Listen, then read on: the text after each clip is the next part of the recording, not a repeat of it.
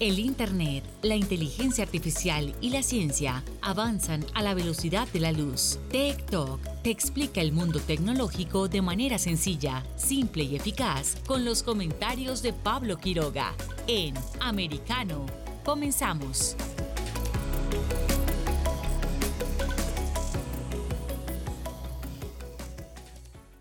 ¿Qué tal? ¿Cómo están todos? Bienvenidos una vez más a nuestro programa Talk a través de Americano Media.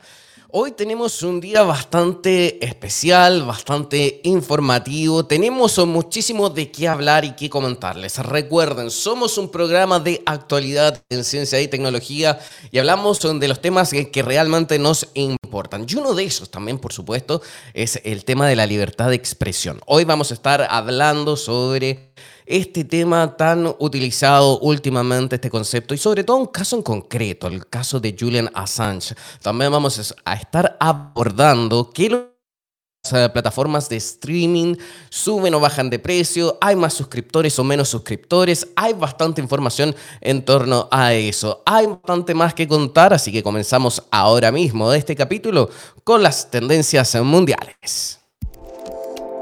Tech Trends.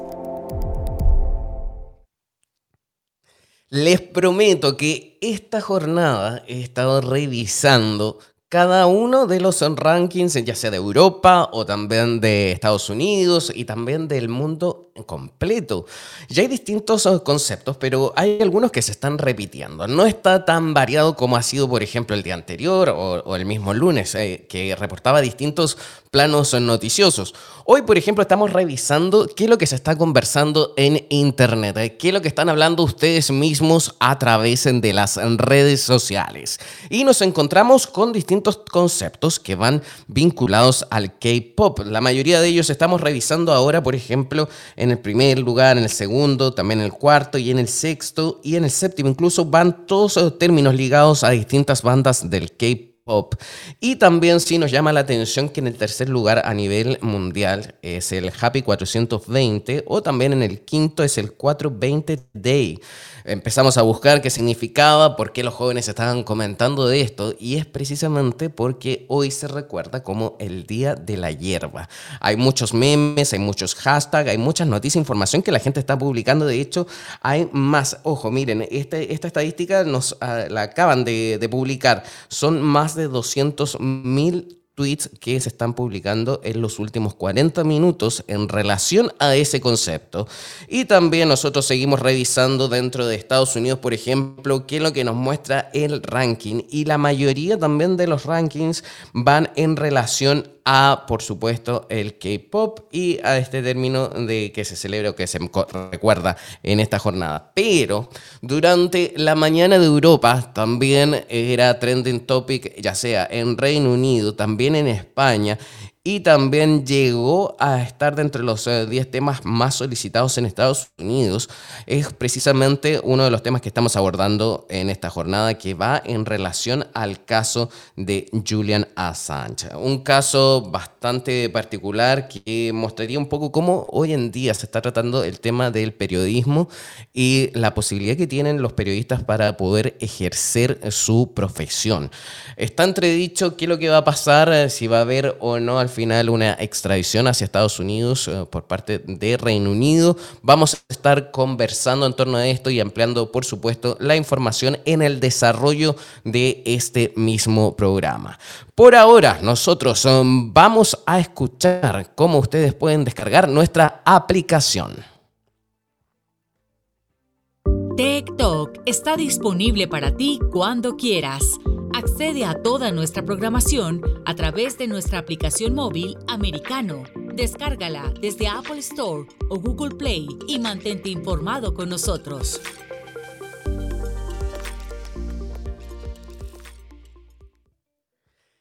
Y así escucharon. Si ustedes tienen un teléfono de cualquier tipo pueden descargar nuestra aplicación. Ya no hay excusa para poder eh, saltarse y no escuchar toda la programación de americano. Así que si ustedes tienen un teléfono que tenga un sistema operativo si tienen un iPhone o incluso también una tableta como un iPad, también pueden encontrarnos. ¿Cómo? Ustedes se dirigen a la tienda de aplicaciones y ahí descargan Americano Media.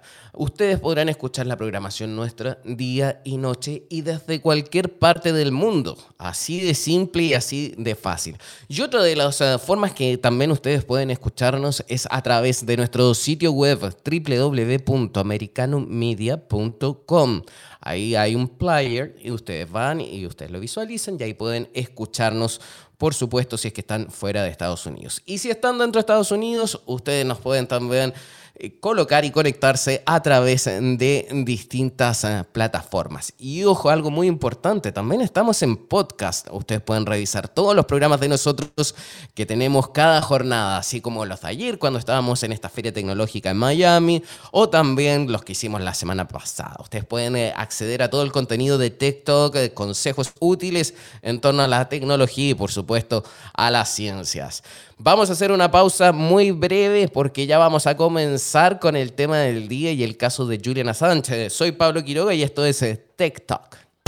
En breve regresamos con más tecnología, internet, inteligencia artificial y lo último en ciencia en la voz de Pablo Quiroga en Tech Talk por Americano. Una mirada global de la influencia de Medio Oriente en el mundo occidental junto a Hannah Beris cada sábado en Israel hoy, 2 p.m. Este, 1 Centro, 12 Pacífico por Americano. Los avances científicos y tecnológicos relevantes, Internet, redes sociales y el mundo de los videojuegos en Tech Talk con Pablo Quiroga. Conéctate de lunes a viernes, 2 p.m. Este, 1 Centro, 11 Pacífico, en vivo por Americano.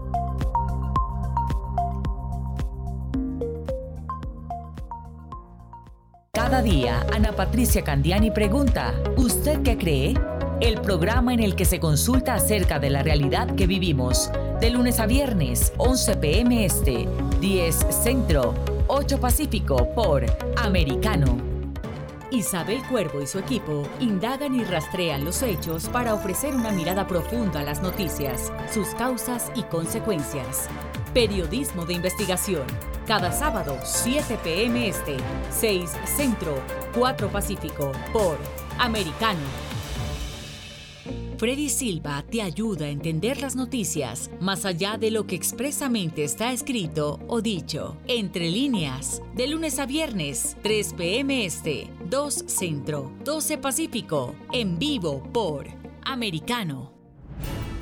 Ahora, con Alberto Padilla, está disponible para ti cuando quieras. Accede a toda nuestra programación a través de nuestra aplicación móvil americano. Descárgala desde Apple Store o Google Play y mantente informado con nosotros.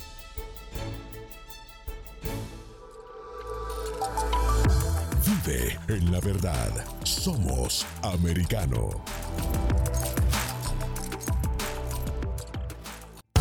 Estamos de vuelta con Tech Talk junto a Pablo Quiroga en vivo por Americano.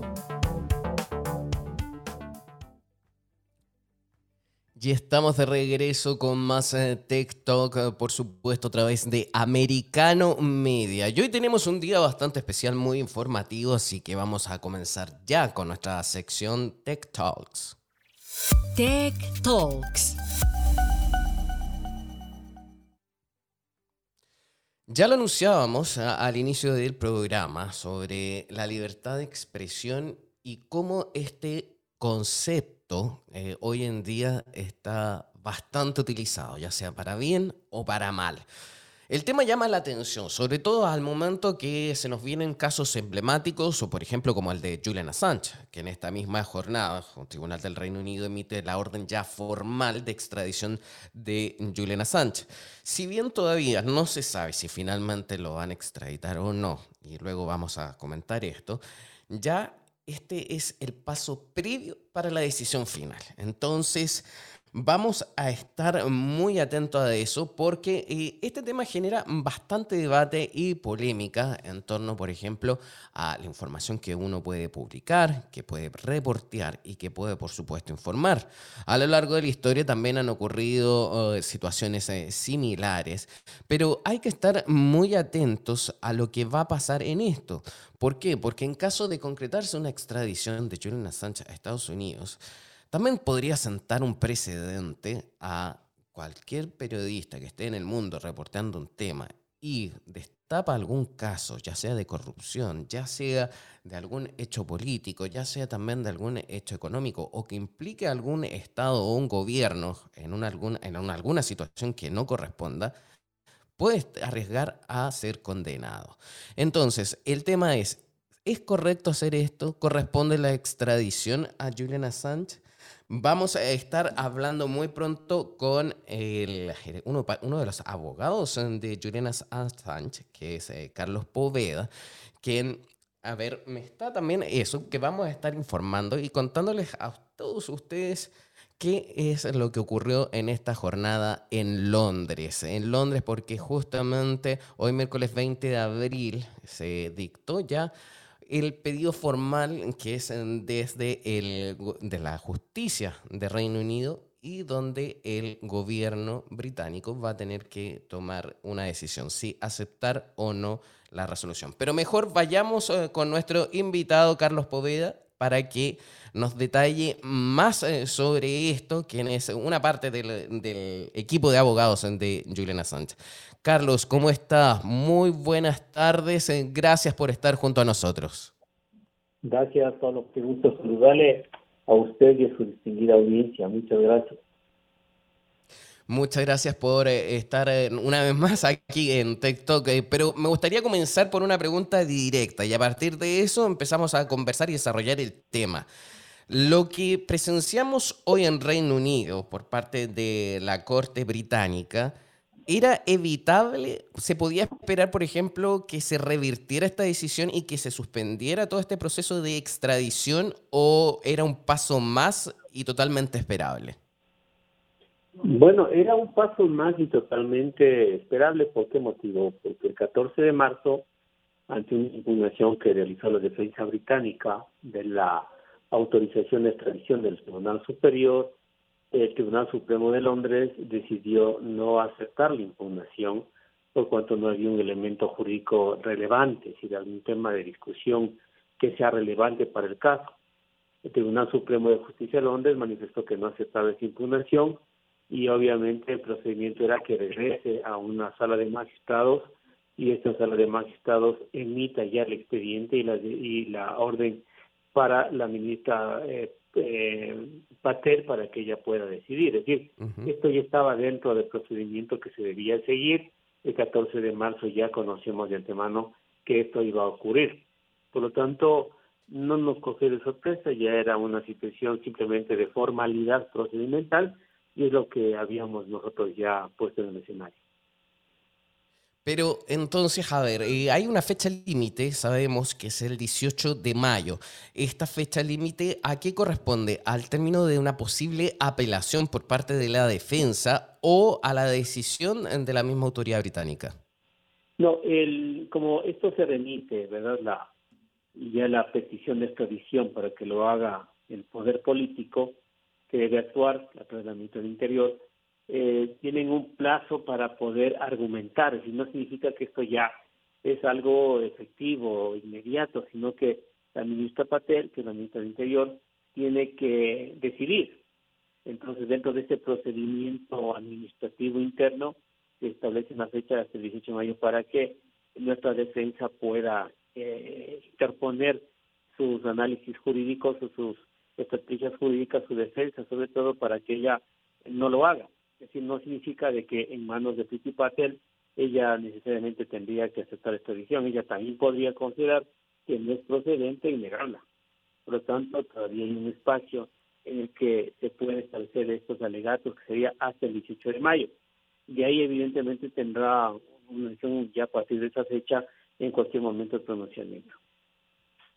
Pero eh, después del 18 de mayo, hipotéticamente, eh, en el caso de la ministra del Interior de Reino Unido, podría pedir una aplazación, o sea, pedir más tiempo para esta decisión? Son, son dos meses y medio que la presente fecha. Es decir, estamos en el mes de abril, sería hasta máximo junio, posiblemente en eh, un poco a finales de junio, en donde la ministra Patel tiene como plazo máximo de decisión. ¿sí? Entonces, primero tengo de 18 para argumentar, después de ese plazo hasta finales de junio para que ella pueda resolver. Puede ser en el mismo mes de mayo o inicios de junio, ya sea una decisión, pero como tope máximo sería finales de junio. Y ¿Qué ocurrió hoy exactamente? ¿Cómo lo toma, cómo lo recibe y lo percibe la defensa de Julian Assange? Eh, porque por lo que vimos y también rápidamente los distintos medios alrededor del mundo comenzaron a mostrar, eran imágenes que afuera de los mismos tribunales comenzó a armarse una manifestación donde incluso hubo políticos británicos como Jeremy Corbyn y también estaba la esposa de Julian Assange que forma parte de la defensa jurídica eh, de él. Pero ¿cómo se recibe todo este procedimiento que ocurrió en esta jornada? Bueno, siempre va a haber las muestras de apoyo y de rechazo frente a, esta intencionalidad de extradición, y no solamente en el Reino Unido, ¿no? Desde en todo el mundo. La discrepancia y sobre todo las muestras de apoyo que se da a favor de Julian Assange. Eh, obviamente también no solamente son niveles de activistas de derechos humanos o de periodistas, también se unen políticos y figuras internacionales que están en contra de esta tradición, porque como habíamos analizado en la anterior ocasión, Pablo, esto evidentemente es una afectación a la libertad de expresión y exceso de información. Y lo que puede ocurrir con Assange es simplemente un antecedente de lo que puede ocurrir a ustedes como comunicadores, como periodistas y en el mundo entero, a quienes se encargan precisamente de desvelar una verdad y de establecer eh, a veces las arbitrariedades de varios estados que tienen mucho poder. Entonces sí, incomoda, pero ya desde el 14 de marzo sabíamos esta situación. Ahora, Debemos dejar claro que si bien es cierto Pitipac podría autorizar esta edición, todavía queda pendiente unos recursos. El Cross que es un recurso que todavía no se ha decidido y que todavía está pendiente. Entonces, ¿En qué consiste ese recurso?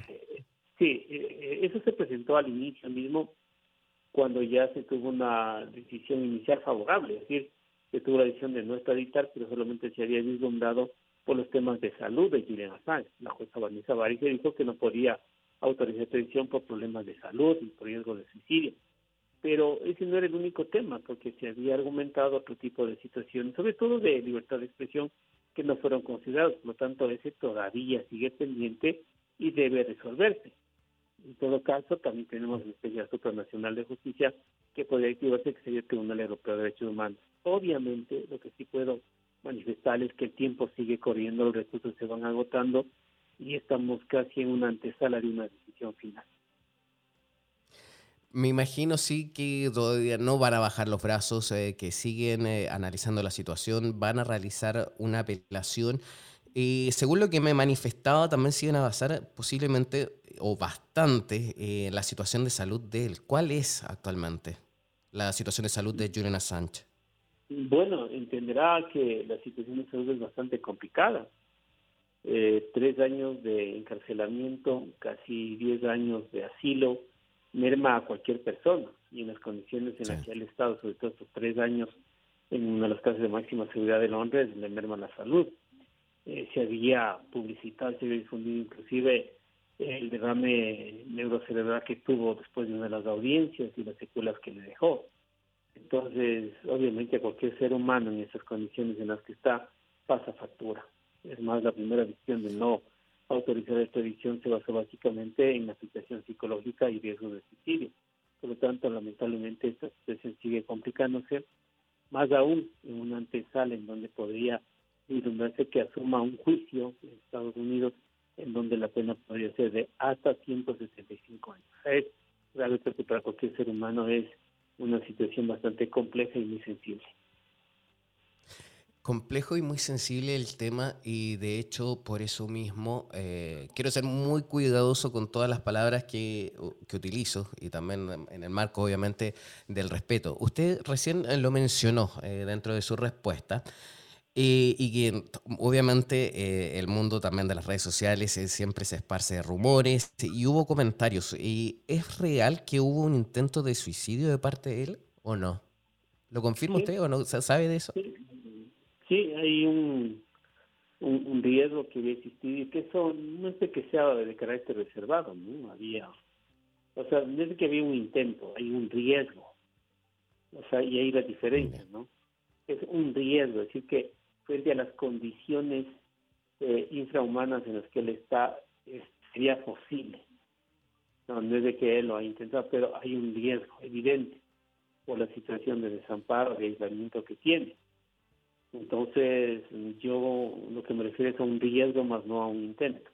No hemos tenido, pero el riesgo sigue latente y por eso es que la jueza Vanessa Baricer en primera instancia había negado la autorización de extradición. Me, llama la atención también otro, otro tema que usted podría ayudarnos como es experto en, derecho y en esta, sobre todo en este tipo de situaciones. A ver, si el gobierno de eh, Reino Unido permite que otro país ejerza la jurisdicción penal extraterritorial para juzgar a una persona, eh, ¿qué pasaría aquí? O sea, de que eso sea posible finalmente, cosa que esperamos que no ocurra, pero después podría ser un precedente para que todos los otros países también hagan situaciones similares? Bueno, el tema de jurisdicción universal es un tema que se aplica a, situaciones de afectación de derechos humanos, eh, a criterios de lesa humanidad o crímenes graves en contra del derecho internacional de derechos humanos. Eh, lo del tema de Julian Assange son delitos que no afectaron lesa humanidad, que no es un crimen grave de derechos humanos, al contrario es el ejercicio de un periodismo serio y comprometido. Si hablamos de jurisdicción universal estaríamos admitiendo que hay un delito muy grave y que frente a la incapacidad de Gran Bretaña de no poder juzgar podría ser otro país, pero eso se dice inclusive que esté dentro de la legislación. Gran Bretaña es un país que tiene su régimen jurídico anglosajón muy diverso a latino y evidentemente solamente, le digo, como un ejercicio jurídico de, pensar que el Reino Unido se siente incompetente para juzgar este tipo de situaciones sería lamentable en toda Europa y en el mundo entero. Lo que es de que el Reino Unido no va a juzgar ese tipo de supuestos delitos, tiene 18 cargos. Ellos no son los competentes mm, para juzgar porque los delitos que se están investigando es en Estados Unidos, en el estado de Virginia. O sea, ellos están reclamando. Lo que tiene que hacer el Unido es verificar si es o no procedente a la extradición, la entrega de Assange para que sea juzgado en Estados Unidos. El Reino Unido no tiene nada que ver con las investigaciones realizadas, sino simplemente está a la espera bajo la petición de extradición. Entonces hay que diferenciar las dos cosas. ¿Ha habido alguna postura respecto al pensamiento del presidente Lazo? Porque ya conocimos lo que pensaba, por supuesto, el anterior presidente Moreno y también Rafael Correa, pero ¿qué pasa con el actual gobierno ecuatoriano? ¿Ha habido alguna manifestación, alguna pronunciación en torno a esto?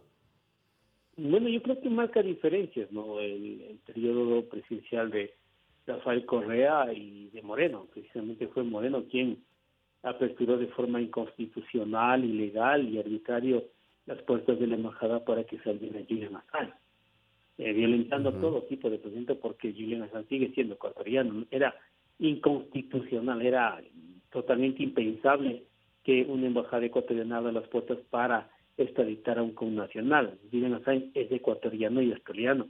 Nuestra constitución prohíbe extradición a un tercer país. Sin embargo, aquí lo abrió las puertas, inclusive intentó quitarle la nacionalidad que hasta la presente fecha estamos litigando. Entonces sí hay una, una marcada diferencia entre Correa y Moreno en el tema de asilo de Assange. Moreno fue el que provocó toda esta situación y lo entregó a Gran Bretaña. Lazo, si bien es cierto, ya no tuvo la gran responsabilidad de definirse sobre si seguía o no seguía el asilo, pero eh, mantiene una línea obviamente en contra de Assange, eh, lo catalogó como un hacker, como una persona que causó daño, eh, y es la misma línea de pronto eh, gubernamental que tuvo Moreno. Atacable a Assange, eh, menospreciar el asilo, manifestar que se cometieron irregularidades en la concesión del asilo. Es decir, eso no varía. Si no hay en estos dos gobiernos una expresión o una un pronunciamiento que vislumbre el respeto hacia una persona protegida. Es más, eh, siendo prácticos, ya el Ecuador abrió las puertas, terminó el asilo de esta manera, eh, sin embargo, por ser ecuatoriano no se le ha dado asistencia consular. Lo que se le podría acusar de pronto Lazo es de que no se le ha dado asistencia consular en los varios juicios que tiene Assange. Es decir, eh, básicamente el tema de extradición, que era su obligación darle ese consular. Pero ahí la decisión la tomó Lenín Moreno el 11 de abril del año 2019. Y desde la Casa Blanca, con la actual administración, ¿ha habido un, un pronunciamiento claro? Porque al final, al parecer, tengo entendido que también no ha habido nada directo en relación a ellos. O sea, además están esperando los resultados. Pero ¿cuál es su opinión en torno a esto? Usted conoce, y por vivir allá también, que los presidentes tienen una posición hasta de indultos eh, por temas humanitarios. Y lo hicieron, de mal.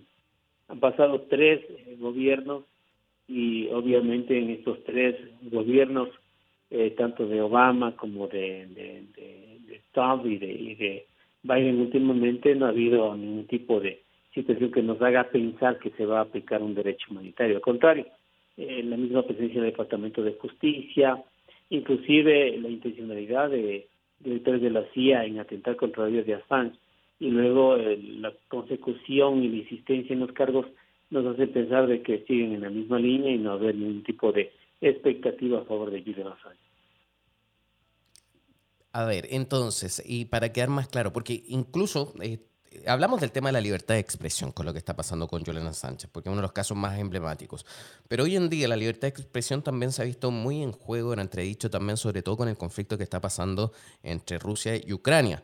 Vemos como también incluso los medios rusos eh, o la misma justicia rusa está bloqueando a distintos medios de comunicación para que no transmitan información o incluso también no se puede utilizar la palabra guerra. O sea, hay un claro también limitación de la libertad de expresión por allá. Pero al mismo tiempo, ¿no le podría servir eso a Estados Unidos y tomando en consideración también el caso de Julian Assange para poder indultarlo y decirles, no, en este lado del mundo sí se respeta la libertad de expresión? ¿Podríamos enfrentarnos a una figura así? Y eso ya dependerá de una decisión exclusiva de Joe Biden, de Estados Unidos. Sea, todos los organismos de derechos humanos, eh, medios progresistas, porque también hay medios que le acusan a Sánchez, no se han tornado en enemigos de él, pero van en esa tendencia, es decir, que se está criminalizando un derecho de libertad de expresión. Hoy he podido inclusive leer en noticias internacionales que autorizar esta edición de Assange es terminar con la libertad de expresión y tiene mucho sentido. Es decir, el día de mañana un periodista que quiera desvelar las realidades de determinados estados con poder podría verse marcado en que se ha juzgado y se ha trasladado y se ha considerado como, como una persona eh, gravemente criminal. Entonces, ese es el mensaje que se está dando.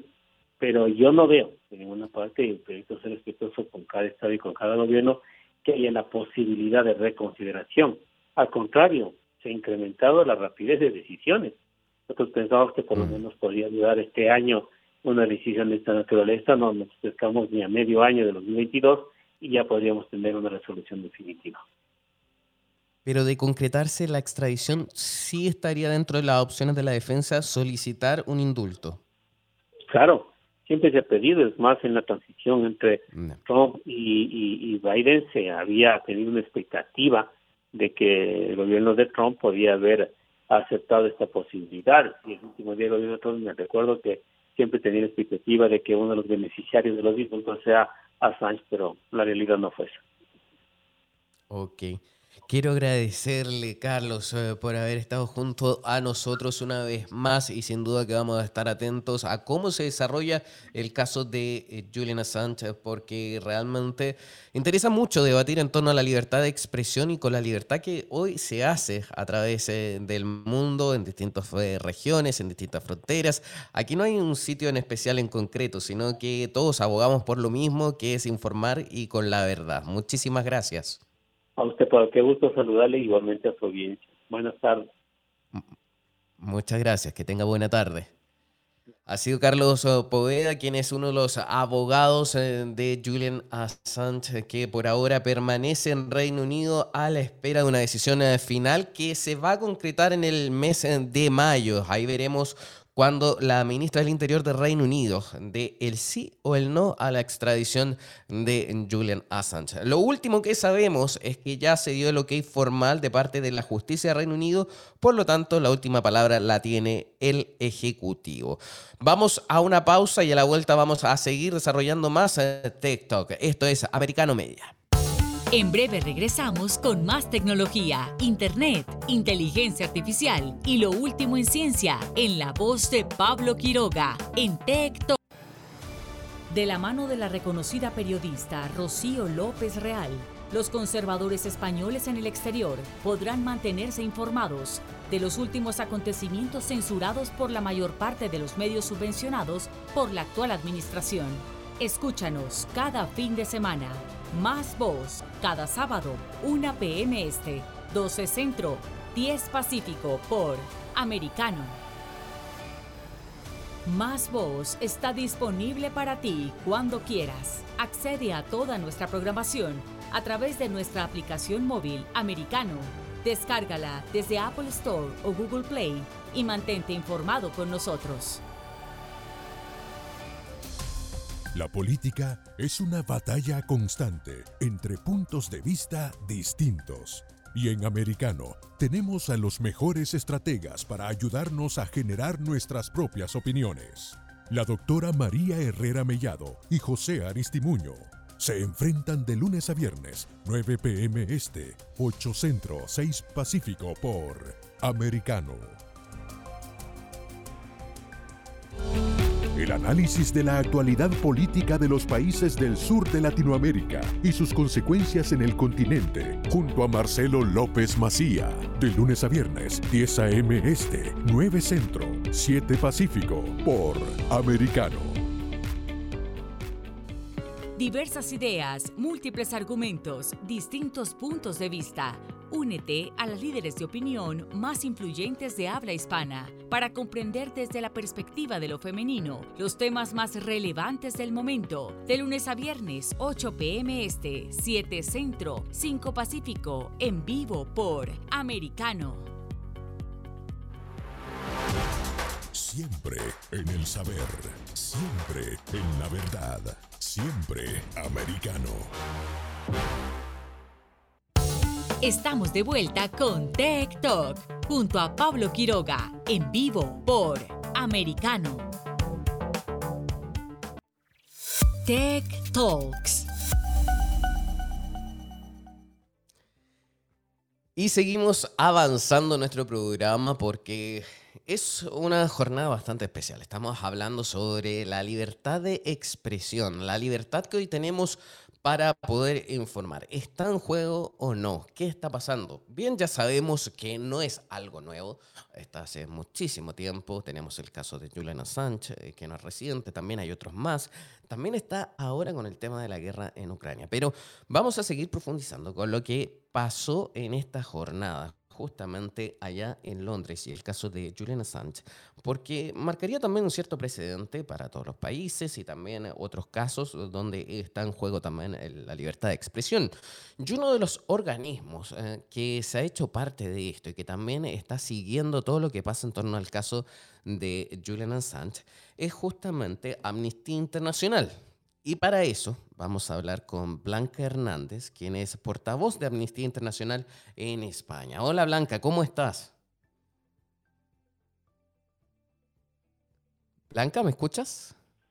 Sí, sí, sí, te oigo bien. Sí. Hola, muchísimas gracias eh, por estar junto a nosotros. Mira, eh, nos gustaría saber un poco de primera mano, ya que ustedes eh, forman parte de Amnistía Internacional, lo que sucedió hoy en Londres. Eh, ¿Cómo se puede interpretar?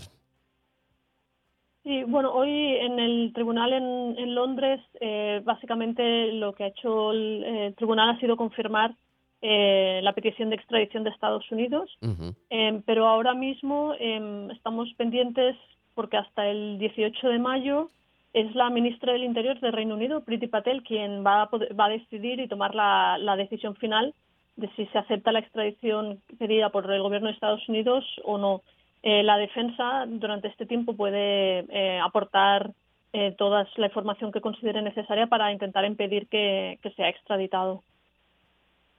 ¿Y de qué forma eh, Amnistía Internacional está apoyando a esta causa de Julian Assange?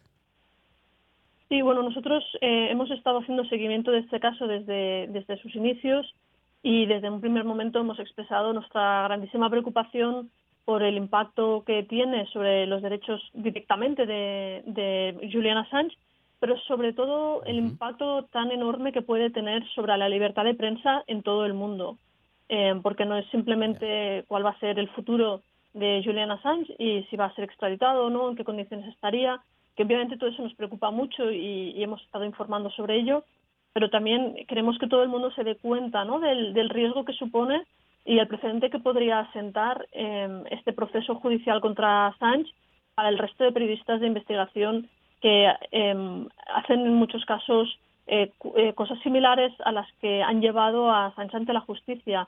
Em, y nos preocupa mucho que Estados Unidos, el gobierno de Estados Unidos, se haya decidido perseguir a un editor de noticias por haber publicado una información que Estados Unidos considera em, secreta, eh, em, pero que en el que se incluían muchas violaciones de derechos humanos, por ejemplo, y esas violaciones de derechos humanos debemos decir que después de todos los años que han pasado todavía no se han investigado. La única persona que está ante la justicia por esa información es Assange, que es quien la ha publicado y nadie de las personas de todas esas alegaciones de violaciones gravísimas de derechos humanos se han investigado y nadie ha acudido ante la justicia. Nadie ha acudido ante la justicia, eh, bien lo señala usted, pero a ver, eh, para que seamos un poco claros, ¿el tema de la libertad de expresión comienza a acabarse con el caso de Assange o ya también viene desde antes? No, es verdad que el caso de Assange es muy preocupante, sobre todo la libertad de expresión en relación con la libertad de prensa, pero no es el único caso en, en, absoluto. Em, recordemos que hay muchísimos países en los que eh, ejercer la profesión de periodista es una profesión de alto riesgo. Cada año hay periodistas que son asesinados en todo el mundo, eh, hay periodistas que son acosados y hostigados para que no puedan ejercer eh, su libertad de, de informar. Em, y recordemos que son muchísimos los países en los que esto sucede. Por ejemplo, tenemos países como México en los que los periodistas se enfrentan a un nivel de violencia altísimo. Eh, tenemos mm, países en conflicto como Siria en los que eh, los periodistas han sido atacados repetidamente y muchos de ellos han muerto mientras informaban de lo que estaba sucediendo a la población civil. Em, y los, la lista de países es enorme.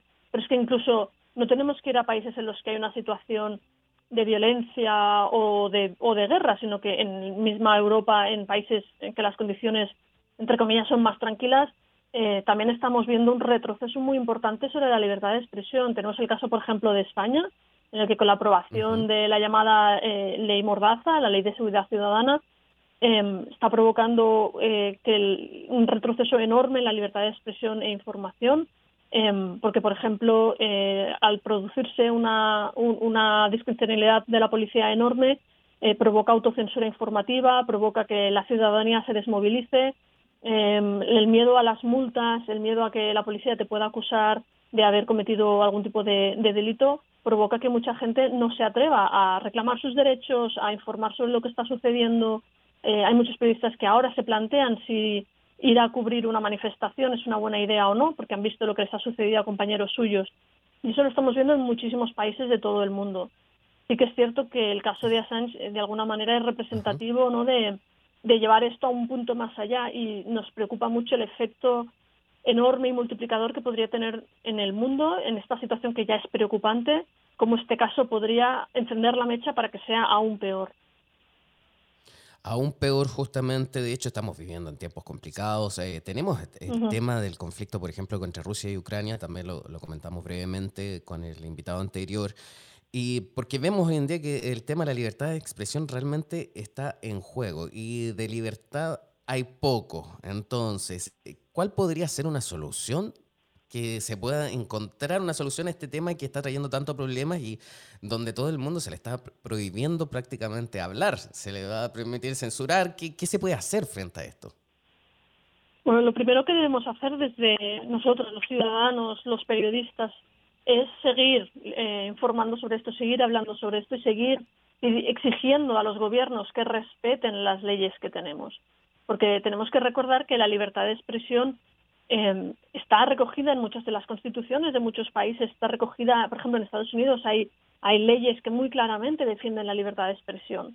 Pero es que no solo está ahí, va muchísimo más allá. En la propia Declaración Universal de Derechos Humanos, que es no como uno de nuestros documentos básicos en los que en los últimos, las últimas décadas hemos decidido organizarnos a nivel internacional, ahí ya está recogida el derecho a la libertad de expresión. También otros instrumentos de derechos humanos internacionales, pero es, es una de las piedras básicas, uno de los pilares de, de cómo nos organizamos y cómo hemos decidido que funcionan las cosas. Así que debemos exigir que los gobiernos respeten esas normas que ya tenemos.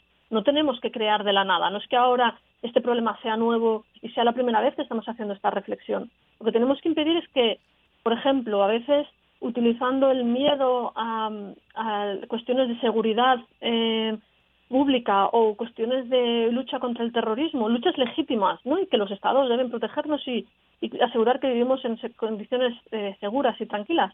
Pero eso no debe ser una excusa para atacar la libertad de, información, para atacar la libertad de prensa, para evitar que la gente pueda eh, vivir en libertad. Entonces, no tenemos que aceptar pagar eh, ese precio ¿no? de renunciar a todos estos derechos por conseguir otra cosa que también debe ser respetada.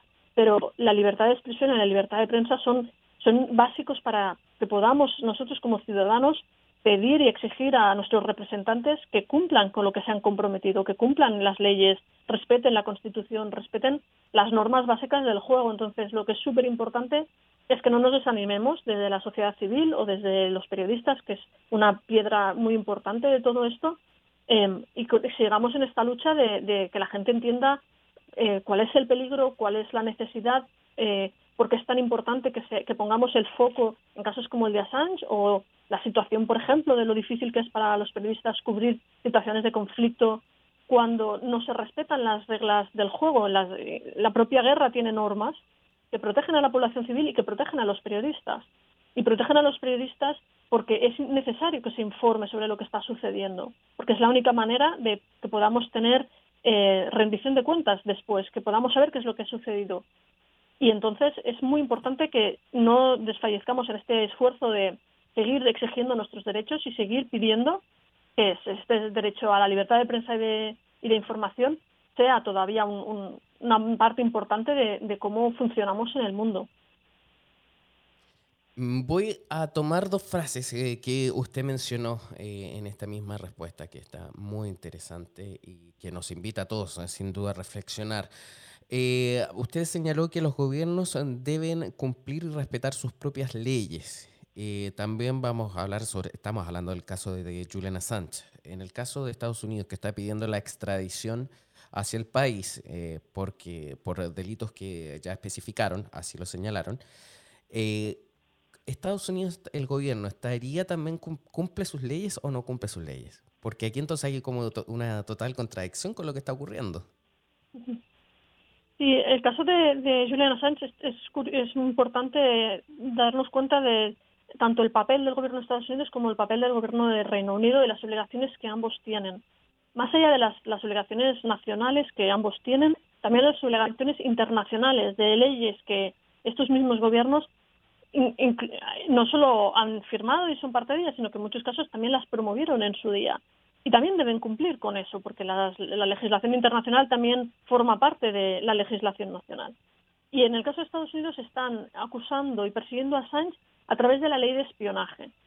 Es decir, están utilizando una ley que, que sirve para otra cosa, para perseguir a alguien que lo que ha hecho ha sido publicar información que, vale, en algunos casos deja en mal lugar a Estados Unidos o puede dejar en mal lugar a Estados Unidos o al gobierno o a su ejército. Pero eso no justifica que tú puedas utilizar la ley de espionaje para perseguirle. Y además, eh, las condiciones en las que podría ser recluido tampoco cumplen con las condiciones aceptadas internacionalmente de cómo deben ser esos estándares de reclusión. Hay muchas partes en las que Estados Unidos no está cumpliendo con sus obligaciones. Entendemos que Estados Unidos jamás debería haber presentado cargos contra Assange y que ahora están todavía a tiempo de rectificar esto retirando esos cargos. Y también la responsabilidad del gobierno de, Reino Unido de cumplir con la legislación, tanto la nacional como la internacional, y no extraditar a, Estados Unidos a Assange porque no cumple con las garantías que su propia ley le marca de a dónde puedo extraditar a alguien, a un sitio en el que se haya cumplir estas ciertas condiciones. Estados Unidos no cumple con ese requisito. Por tanto, eh, eh, ambos gobiernos están incumpliendo con cosas que deberían hacer. Más allá de que además eh, no solo son las, las condiciones de reclusión de Assange que nos preocupan, sino este efecto terrible sobre el, el ejercicio de la libertad de prensa. Y ambos gobiernos deben defender la libertad de expresión, la libertad de prensa y deben entender lo importante que es y lo importante que es a nivel internacional, pero también para sus propios ciudadanos y para la garantía del cumplimiento de sus obligaciones de derechos humanos, por ejemplo, y de cualquier otra otra cuestión. Cuando hay un lugar en el que no hay ningún periodista que pueda informar sobre lo que está sucediendo, es mucho más fácil que aparezcan casos de corrupción, es mucho más fácil que aparezcan casos de gobernantes que no están haciendo las cosas como se deben hacer, porque si nadie informa sobre ello, es mucho más difícil que los ciudadanos puedan exigir responsabilidades, puedan cambiar el sentido de su voto o puedan tomar eh, medidas para evitar que eso suceda. Entonces, es una rueda muy importante y, y cada pieza tiene un efecto sobre las demás. Entonces, estos dos gobiernos realmente deberían hacer una reflexión sobre su papel en, con todo, alrededor de este caso. Blanca, mira, para ya ir terminando, porque realmente está muy interesante toda esta, esta entrevista que te estamos haciendo y nos gustaría después volver a retomar esto cuando se dé la decisión final. Yo en general odio hacer preguntas que son como obvias, pero me gustaría conocer la posición de ustedes. ¿Qué creen ustedes finalmente? ¿Habrá o no extradición a Estados Unidos de parte de Julian Assange? La verdad es que es muy complicado saber cuál va a ser la decisión final de, de la ministra del Interior, Priti Patel. Nosotros tenemos la esperanza de conseguir eh, evitar esta extradición, porque entendemos que el riesgo es altísimo, pero es muy difícil hacer una, una predicción de qué es lo que va a pasar. Eh, sí que hemos visto que un tribunal de Reino Unido, en un primer momento, la jueza denegó la extradición porque entendía que la salud de Assange corría peligro, pero después eh, eso se ha revocado. Entonces, el propio sistema judicial de Reino Unido ya en un momento ha dicho que no se podía extraditar a Assange. Tenemos la esperanza de que Priti Patel eh, se acuerde de eso y tome la decisión correcta, que, que es no extraditar a, a, Julian Assange. Siento que no te doy la predicción exactamente como pedías. Sí, me, me, quedó más que claro, así que tendremos que volver a conversar y seguir analizando esta situación. Muchísimas gracias eh, por haber estado junto a nosotros. Muchas gracias por vuestro interés. Gracias, hasta luego. Así es, era la portavoz de Amnistía Internacional en España, eh, Blanca Hernández, eh, que estaba junto a nosotros comentando, porque también Amnistía Internacional estaba presente en esta jornada, en la decisión que se tomó en Londres, en la justicia británica, en relación al caso de Julian Assange. Vamos a hacer una pausa bien breve y a la vuelta volvemos con más Tech Talk. En breve regresamos con más tecnología, internet, inteligencia artificial y lo último en ciencia en la voz de Pablo Quiroga en Tech Talk por Americano. Noticias e información del acontecer de nuestra región con sabor caribeño. Acompaña a Diulca Pérez e infórmate de lunes a viernes en vivo 9 a.m. Este, 8 Centro, 6 Pacífico por Americano. Donde vive la verdad. Somos americano. Los hechos relevantes que ocurren en Estados Unidos, analizados con la característica frontalidad de Dania Alexandrino y sus invitados. Perspectiva USA, conectándote de lunes a viernes, 6 p.m. Este, 5 Centro, 3 Pacífico, en vivo por Americano. Perspectiva USA está disponible para ti cuando quieras. Accede a toda nuestra programación a través de nuestra aplicación móvil Americano. Descárgala desde Apple Store o Google Play y mantente informado con nosotros. Isabel Cuervo y su equipo indagan y rastrean los hechos para ofrecer una mirada profunda a las noticias, sus causas y consecuencias. Periodismo de investigación. Cada sábado, 7 p.m. Este, 6 Centro, 4 Pacífico, por Americano. El antídoto rojo extra está disponible para ti cuando quieras. Accede a toda nuestra programación a través de nuestra aplicación móvil americano. Descárgala desde Apple Store o Google Play y mantente informado con nosotros. Los hechos relevantes que ocurren en Estados Unidos, Europa, Asia y Medio Oriente, vistos con la mirada experta de la internacionalista Lourdes Subieta, en Así está el mundo, de lunes a viernes, 11 a.m. Este, 10 Centro, 8 Pacífico, en vivo por Americano. Estamos de vuelta con Tech Talk, junto a Pablo Quiroga, en vivo por Americano. Y seguimos avanzando nuestro programa Talk y seguimos con la sección de Talks porque hoy hay bastante que conversar. Muchos eh, tenemos eh, y somos uh, asiduos espectadores eh, de las plataformas de streaming, sobre todo para los que no tenemos tiempo de sentarnos a, la televisión y nos gusta ver en cualquier momento algo.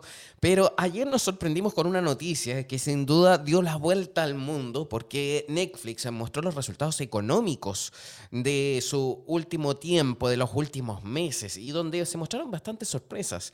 Que, eh, ojo, y es porque por primera vez en una década Netflix perdió suscriptores, 200 en total en los primeros tres meses del año, como resultado del cambio de fuerzas económicas, una competencia cada vez más feroz de otras plataformas de streaming y, por supuesto, el conflicto en Ucrania. El anuncio más la advertencia de la compañía de que esperaba perder 2 millones de suscriptores en el segundo trimestre por el tema de Rusia y Ucrania también, ojo ahí, hizo que las acciones bajaran hoy en día más del 30%. De hecho, también me había llegado unos números eh, que la verdad a mí me sorprendieron mm, bastante. Porque cómo modifica una simple noticia todo el tema de la estructura de una empresa o cómo modifican también los precios y los valores o en el mercado de distintas acciones. Y eso también es bastante importante y llamó la atención porque aquí los datos dicen que la acción bajó a un 30%, que esos son 2, no, 233,10 dólares por cada acción en la apertura de operaciones en The Wall Street. Es su nivel más bajo desde octubre del 2011. No lo digo yo, no lo dice tan solo un medio, sino que también lo señala Bloomberg. También el valor de las acciones del servicio de streaming están en camino a perder alrededor de 42 mil millones de dólares, luego de que la empresa reportara una pérdida, ya lo dijimos, de 200 mil suscriptores. Si las pérdidas se mantienen, las acciones de la, de la compañía se van a convertir en las de peor desempeño este año, tanto en el índice de referencia como el S&P 500 o el Nasdaq 100. Pero hay muchísimo que hablar porque más allá de, términos eh, económicos, que por ejemplo, también recién lo dije, el tema de Rusia, que como cerraron en Rusia, son 700.000 cuentas menos que tendrían que sumarle a todos estos números. Entonces es complicado el panorama para la industria en general, porque a ver, recordemos que Netflix eh, fue el primer servicio de streaming que salió, porque antes eh, todos acudíamos a Blockbuster a, alquilar un DVD, y antes de Blockbuster era Errols, que también eh, íbamos y ahí era a poder rentar un VHS. Imagínense lo antiguo que estoy eh, recordando. Entonces, ahora tenemos distintas plataformas y vemos cómo también se van modificando. ¿Cuáles serán las nuevas modificaciones? ¿Qué habrá? ¿Tendremos publicidad en los servicios de streaming ahora? ¿Qué va a pasar con Netflix? ¿Me van a ofrecer distintos productos también? Vamos a ver y conversar sobre el tema junto a Gio Romero, quien es periodista y también, eh, por supuesto, analista de entretenimiento y de cine y también conoce todas estas plataformas. Hola Gio, ¿qué tal? Pablo, ¿qué tal? ¿Cómo estás? Qué gusto estar contigo esta, tarde. Muchísimas gracias por eh, conectarte junto a nosotros. Mira, la verdad es que sorprende toda esta eh, situación que, está, que estamos viviendo y estamos siendo expectantes, como si fuese una película dentro del mismo Netflix. ¿Qué eh, ¿Era Blockbuster? Sí, perdón, ¿me, ¿me escuchas bien, no? Sí, te escucho bien, ¿me escuchas? Ahora sí te escucho bien. Entonces, mira, estamos viendo el comienzo del fin de Netflix, así como fue Blockbuster y antes Errols. Posiblemente no estemos ante el fin de Netflix porque, a ver, el streaming viene para rato. Lo que sí estamos viendo es el fin del reinado de lo que otra en otra hora fuera eh, la plataforma preferida. Y es que hoy por hoy Netflix ya no goza de la popularidad que gozaba en un inicio. Y esto tiene diferentes factores, como bien los mencionabas, Pablo. Y es que al final de cuentas eh, la competencia es cada vez más acérrima Recordemos también que Netflix ahora tiene que luchar no solamente contra el cine convencional o la televisión convencional, sino también contra otras plataformas de streaming que ofrecen mm, contenidos, digamos, con franquicias más conocidas y queridas por la gente. Tenés por un lado competencia mm. como HBO Max, tenés Amazon, tenés Hulu, tenés incluso hasta el mismo Disney en la carrera por obtener a los suscriptores. Y cuando mm, Netflix era el único pez en la pecera, pues todos los, todas las franquicias y marcas querían trabajar con ellos. Hoy por hoy Netflix hizo una gran inversión para empezar a producir sus propios contenidos y lastimosamente el levantón que tuvo durante la pandemia comienza a caerse con, mientras poco a poco regresamos a la normalidad de nuestras vidas. Sí, eh, tú estás tocando datos muy clave y de hecho tengo algunas estadísticas y unos números, porque a ver, la, señalan que la compañía obtuvo 1.600 millones de dólares en ganancia en 7.800 millones de dólares en ventas del primer trimestre. Eso es igual un aumento del 10%, pero la proyección todo va a la baja. De hecho, por ejemplo, en millones de suscriptores, se estima que hay 221 millones 640 mil suscriptores a nivel mundial de esta plataforma de Netflix. Tú lo dices, es popular, pero ahora también ya, ya sabemos que va a la baja, ya estarían perdiendo ahora 2 millones. Pero entonces, a ver, lo que yo no me explico es cómo que estamos viviendo en épocas de crisis, de pandemia, de guerra, donde la inflación está en las nubes, incluso también en Estados Unidos, pero ¿cómo la gente está dispuesta a pagar por un servicio así? Recordemos, Pablo, que el entretenimiento es clave en el desarrollo social de todo ser humano. Y hoy por hoy, con mucha más razón, en un mundo que vivimos que está con inflación, que está con guerras y con una pandemia que si bien va bajando todavía podría representar un peligro, el hecho de que las familias o las personas prefieran pasar en sus casas es parte esencial del hecho de que el streaming todavía represente una, una, una buena parte y una buena razón por las cuales los estadounidenses y, y las personas alrededor del mundo están gastando su dinero en pagar este tipo de servicios. Es cierto, todavía hay otras necesidades mucho más importantes, pero el entretenimiento también forma parte de las necesidades básicas humanas.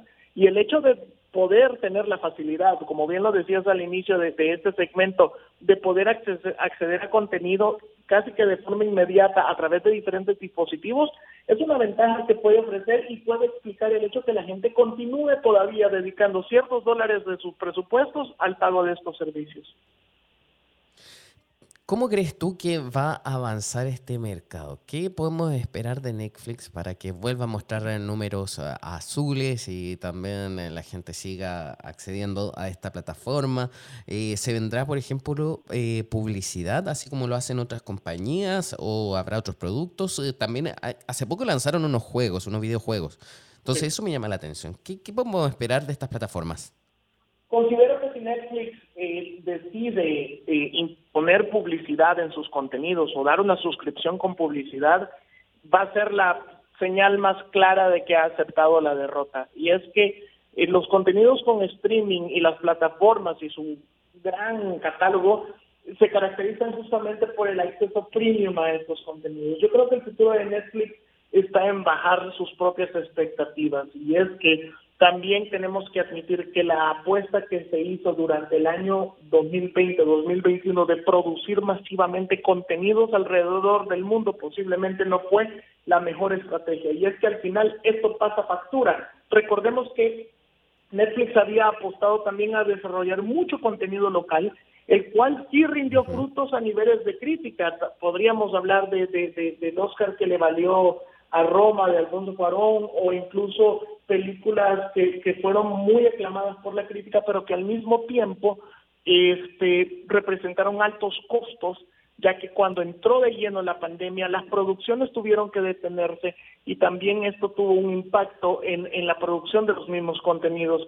también recordemos que hay una, hay bastantes críticas hacia el contenido de Netflix, eh, me refiero al contenido original, que está muy apegado a la agenda woke y la cual de alguna forma ha tomado un papel político convirtiendo el entretenimiento en una cuestión política y alejando a sus suscriptores quizás más antiguos que de alguna forma estaban acostumbrados a un entretenimiento más convencional, con historias más convencionales, las cuales podrían resultar más atractivas y que a la larga pues terminan siendo fracasos y hemos visto una cantidad de series y megaproducciones que no alcanzan eh, más allá, una supervivencia más allá de las dos temporadas. Yo creo que eso tiene interesante. un Gio Romero, quiero agradecerte y te prometo que te vamos a volver a invitar y por favor acéptanos esa invitación y vamos a seguir hablando más. Muchísimas gracias, que estés bien. Por supuesto, Pablo, un saludo a todos los amigos de TikTok. Estoy a la Gracias. Eh, nosotros nos despedimos muy breve, ya avanzamos muchísimo. Nos vemos mañana con más TikTok. Talk y Soberproy. Conéctate con nosotros de lunes a viernes a las 2 p.m. Este, 1 Centro, 11 Pacífico, por Americano.